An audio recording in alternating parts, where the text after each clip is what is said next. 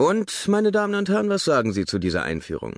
Eine Frau wacht aus einem Albtraum auf und befindet sich sofort im nächsten. Interessant, oder?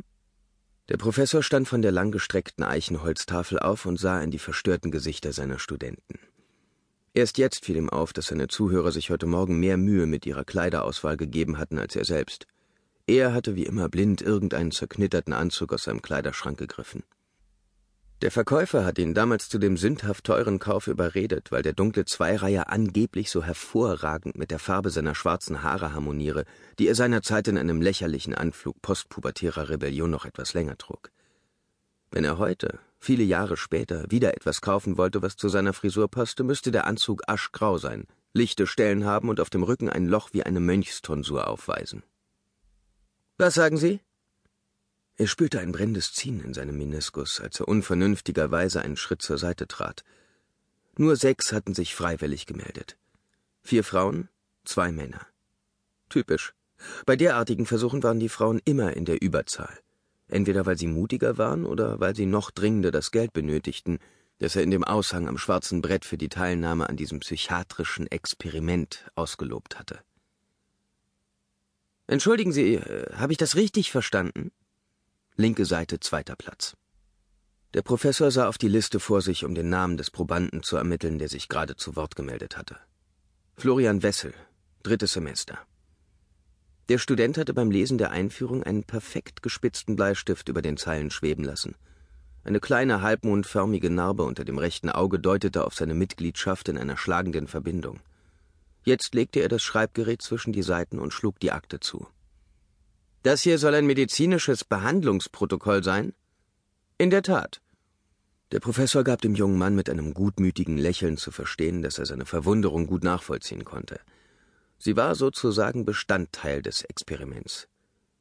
Lötkolben? Folter? Polizei? Mit Verlaub, aber das liest sich eher wie der Beginn eines Thrillers, nicht wie eine Patientenakte. Mit Verlaub.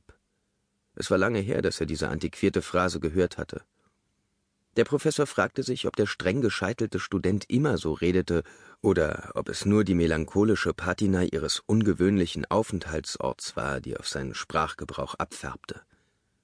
Er wusste, dass die schreckliche Geschichte des Gebäudes einige von der Teilnahme abgeschreckt hatte. 200 Euro hin, 200 Euro her.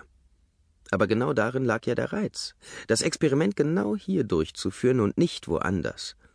Es gab für den Test keinen besseren Ort auch wenn es im ganzen Komplex nach Schimmel roch und es so kalt war, dass sie kurzfristig überlegt hatten, ob sie nicht den Kamin von dem Müll befreien und in Gang setzen sollten.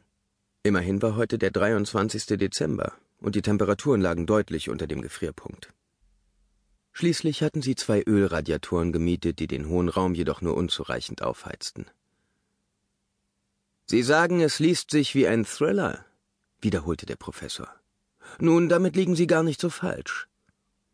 Er presste seine Handflächen in spitzer Gebetshaltung zusammen und roch an seinen verschrumpelten Fingerspitzen. Sie erinnerten ihn an die groben Hände seines Großvaters. Doch der hatte im Gegensatz zu ihm sein Leben lang im Freien arbeiten müssen. Der Arzt, in dessen Praxisnachlass man das Dokument gefunden hat, das Sie gerade in Händen halten, war einer meiner Kollegen. Ein Psychiater. Viktor Larenz. Sein Name dürfte Ihnen im Laufe Ihres Studiums bereits begegnet sein.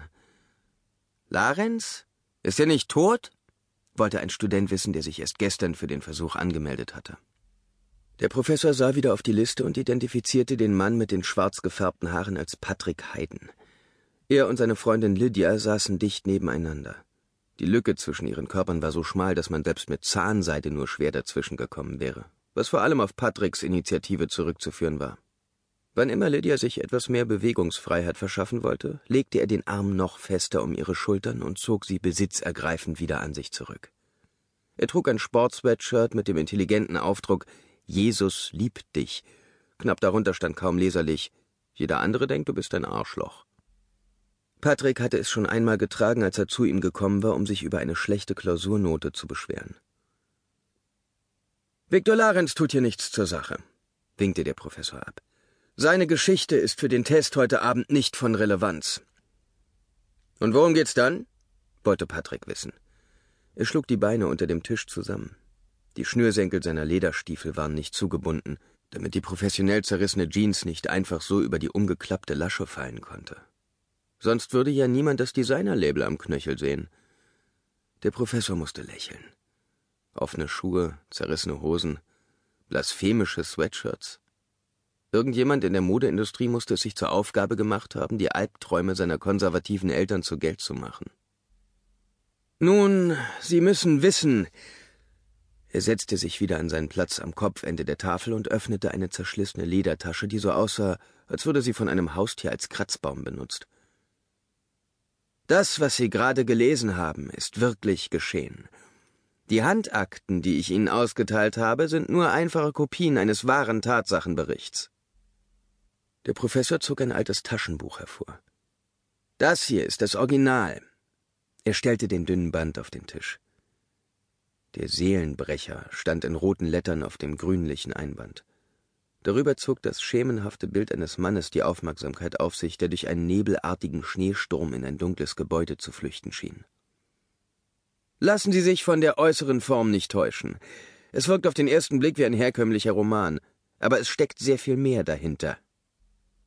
Er ließ die etwa 300 Seiten des Buches von hinten nach vorne durch seine Finger fächern. Viele glauben, dieses Protokoll stamme aus der Feder eines seiner Patienten. Larenz hat früher viele Künstler behandelt, darunter auch Schriftsteller. Der Professor blinzelte.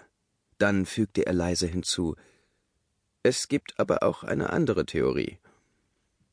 Alle Studenten sahen ihn aufmerksam an. Eine Minderheit ist der Meinung, Viktor Larenz selbst habe das hier zu Papier gebracht. Aber wieso? Diesmal hatte sich Lydia zu Wort gemeldet. Das Mädchen mit den dunkelblonden Haaren und dem mausgrauen Rollkragenpulli war seine beste Studentin.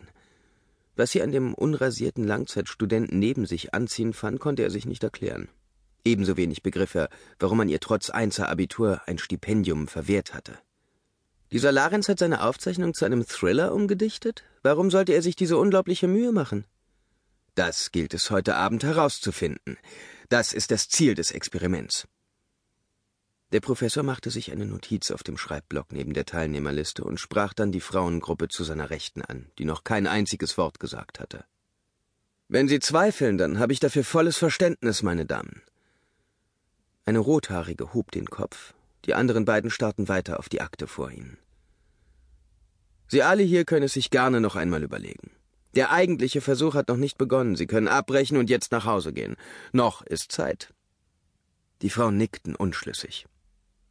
Florian beugte sich nach vorne. Dann fuhr er sich nervös mit dem Zeigefinger über die Haarnarbe seines Seitenscheitels. Aber was ist denn mit den 200 Euro? fragte er. Die gibt es nur bei aktiver Teilnahme. Und auch nur dann, wenn Sie sich an den vorgeschriebenen Ablauf halten, wie er im Aushang beschrieben war. Sie müssen die gesamte Akte lesen und dürfen dabei nur wenige kurze Pausen machen. Und danach? Was passiert, wenn wir durch sind? Auch das ist Teil des Versuchs. Der Psychiater bückte sich erneut und tauchte dann mit einem kleinen Stapel Formulare wieder auf, die das Wappen der Privatuniversität schmückte. Alle, die bleiben, bitte ich, das hier zu unterschreiben. Er teilte die Einverständniserklärungen aus, mit denen die Probanden die Universität von jeder Haftung für etwaige psychosomatische Schäden freisprachen, die in dem Zusammenhang mit der freiwilligen Teilnahme an dem Versuch entstehen könnten. Florian Wessel nahm das Blatt entgegen hielt es gegen das Licht und schüttelte beim Anblick des Wasserzeichens der medizinischen Fakultät energisch den Kopf. Ha, das ist mir zu heikel. Er zog seinen Bleistift wieder aus der Akte, griff sich seinen Rucksack und stand auf. Ich glaube, ich weiß, worauf das hier hinausläuft, und wenn es das ist, was ich vermute, dann habe ich davor viel zu große Angst. Ihre Offenheit ehrt Sie. Der Professor sammelte Florians Vordruck wieder ein und griff nach seiner Akte. Dann sah er zu den drei Studentinnen hinüber, die gerade ihre Köpfe zusammengesteckt hatten. Wir wissen zwar nicht, worum es geht, aber wenn Florian abbricht, dann lassen wir besser auch die Finger davon. Wieder war es die Rothaarige, die als einzige mit ihm kommunizierte. Wie Sie wünschen, kein Problem. Er sammelte auch hier die Plastikordner ein, während die jungen Frauen ihre Wintermäntel von den Stuhllehnen nahmen. Florian stand bereits in Kapuzenjacke und Handschuhen am Ausgang und wartete. Und was ist mit Ihnen? Er sah auf Lydia und Patrick hinab, die noch unschlüssig in den Akten blätterten. Schließlich zuckten beide synchron mit den Achseln.